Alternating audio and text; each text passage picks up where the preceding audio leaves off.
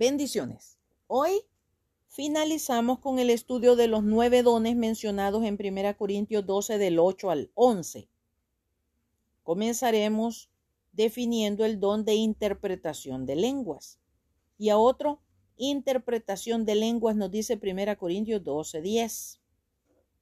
Interpretación significa explicación, o sea, dar el significado. Traducción significa decir lo mismo, pero en otro idioma. Por tanto, la interpretación de lenguas consiste en dar el significado de lo que se ha dicho en otro idioma.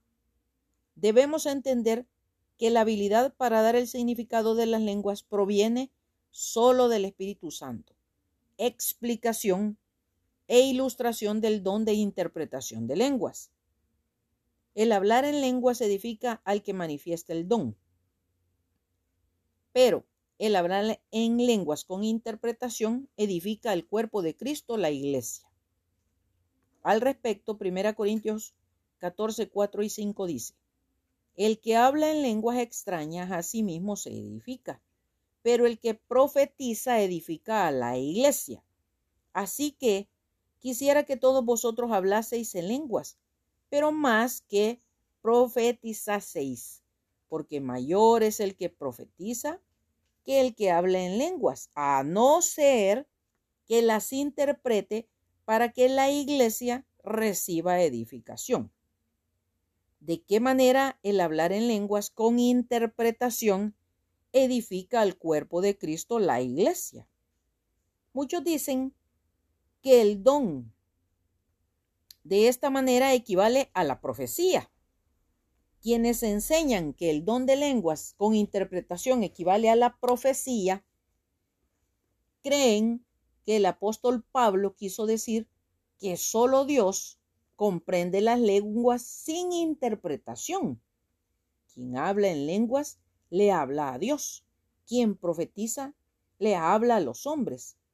El apóstol Pablo dio una regla en cuanto a los dones en 1 Corintios 14, 12 que dice, Así también vosotros, pues que anheláis dones espirituales, procurad abundar en ellos para edificación de la iglesia.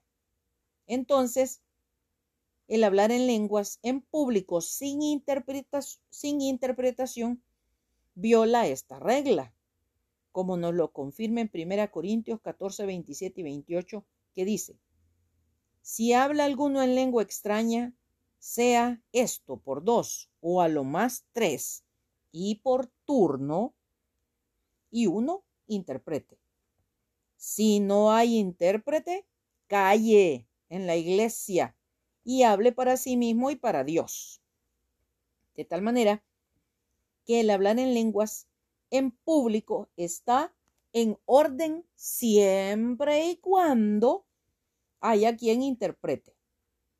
Pero ¿qué pasa si alguien siente la urgencia interna de hablar en lenguas, en público, y no hay nadie que interprete?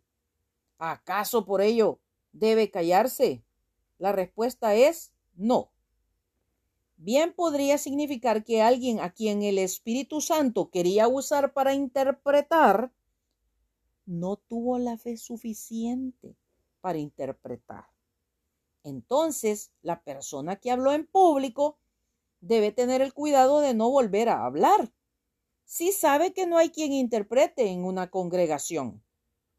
Ahora bien, debemos poner atención a otra sugerencia del mismo apóstol Pablo en 1 Corintios 14, 13 que dice, por lo cual, el que habla en lengua extraña pida en oración poder interpretarla. O sea, él mismo. De esto nos surge una pregunta. ¿Cómo podemos saber si el Espíritu Santo quiere manifestar el don de interpretación a través de nosotros? En nuestro espíritu, no por el alma, no por los sentimientos, ni por las emociones que están viciadas por el pecado, experimentaremos una gran urgencia incontenible después de que alguien ha hablado en lenguas de prorrumpir en adoración, en oración, en bendición, en acción de gracias a Dios. Entonces, nosotros deberemos proclamar claramente lo que el Espíritu Santo con claridad y sin lugar a dudas, que sea el producto de nuestro ego o de nuestra propia mente, nos haya indicado que debemos decir. Podría ser que al principio solo recibamos unas cuantas palabras, pero al hablar en fe, más palabras acudirán a nuestra mente. El propósito del don de interpretación de lenguas como el don de todo, como el de todos los dones, consiste en edificar el cuerpo de Cristo, la iglesia, al dar el significado de lo que se está hablando en lenguas en público. La edificación del cuerpo, la iglesia, se lleva a cabo cuando los miembros comprenden lo que se está diciendo con la lengua extraña. A menudo, cuando ocurre, los creyentes experimentan como su carga se aligera, sus problemas son resueltos, su gozo aumenta y que sus vidas espirituales se enriquecen. Así, terminamos el estudio de uno por uno de los nueve dones mencionados en Primera Corintios 12, del 8 al 11, porque a este es dada por el Espíritu palabra de sabiduría, palabra de ciencia, fe, dones de sanidades, el hacer milagros, profecías, discernimiento de espíritus, diversos géneros de lenguas e interpretación de lenguas. Pero todas estas cosas las hace uno y el mismo espíritu repartiendo a cada uno en particular como él quiere. Antes de estudiar otras listas de dones carismáticos, ampliando de esta manera la esfera de los dones espirituales para incluir todos los ministerios inspirados por el Santo Espíritu, vamos a revisar algunas regulaciones de los dones. Como introducción, hagamos un ejemplo. El rayo que derriba árboles, incendia casas y puede herir o matar es de la misma naturaleza que la electricidad que opera tan suavemente por medio de una central eléctrica. ¿Cuál es la diferencia? La diferencia reside más bien en un asunto de gobierno o de manejo. De igual manera, debe ser en la esfera espiritual, debe haber una regulación. En el capítulo 14 de Primera Corintios, el apóstol Pablo exhibe los medios de gobierno por los cuales este poder será regulado, a fin de que se use solo para la edificación del cuerpo de Cristo, la iglesia. Revisemos algunos principios que este capítulo 14 da a conocer. Número 1, versículos 5 y 19. Darle a los dones un valor proporcional.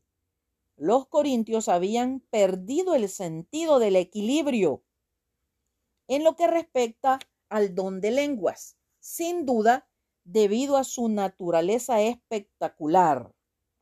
Número 2, versículos 12 y 23 la edificación del cuerpo de Cristo, la iglesia, alentando a todos los creyentes y convirtiendo a los incrédulos. Número 3, versículo 20, sabiduría. No debemos hacer uso de los dones sin sentido. Tenemos que depender no de nuestra carne, usándolos por exhibición o reconocimiento. Debemos utilizar el sentido común teniendo siempre en cuenta cuál es su propósito, la edificación del cuerpo de Cristo, la iglesia. 4. Dominio propio. Versículo 32. Ejercer gobierno sobre sí mismo no es cierto que el que es utilizado por el poder del Espíritu Santo cae en una especie de trance que lo incapacita y lo vuelve un objeto. Nuestro Dios cuenta con nuestra voluntad sujeta a sus propósitos. Los espíritus de los profetas están sujetos a los profetas. Número 5. Orden. Pero hágase todo decentemente y con orden. Nos dice el versículo 40. No es cosa de competencia. A ver quién tiene más dones o grita o habla más fuerte. El Espíritu Santo, el gran diseñador de todo lo bello del universo, no inspirará aquello que es desordenado o que provoque señalamientos o reproches.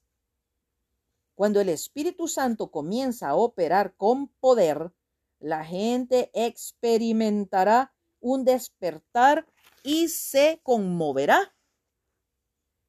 Y aquellos que han aprendido a rendirse al Espíritu no deberán crear espectáculos egocéntricos o escenas poco edificantes. Número 6.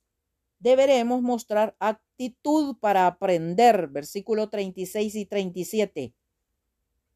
Por el pecado, nuestra humanidad tiende a la rebeldía y a la necedad, etc.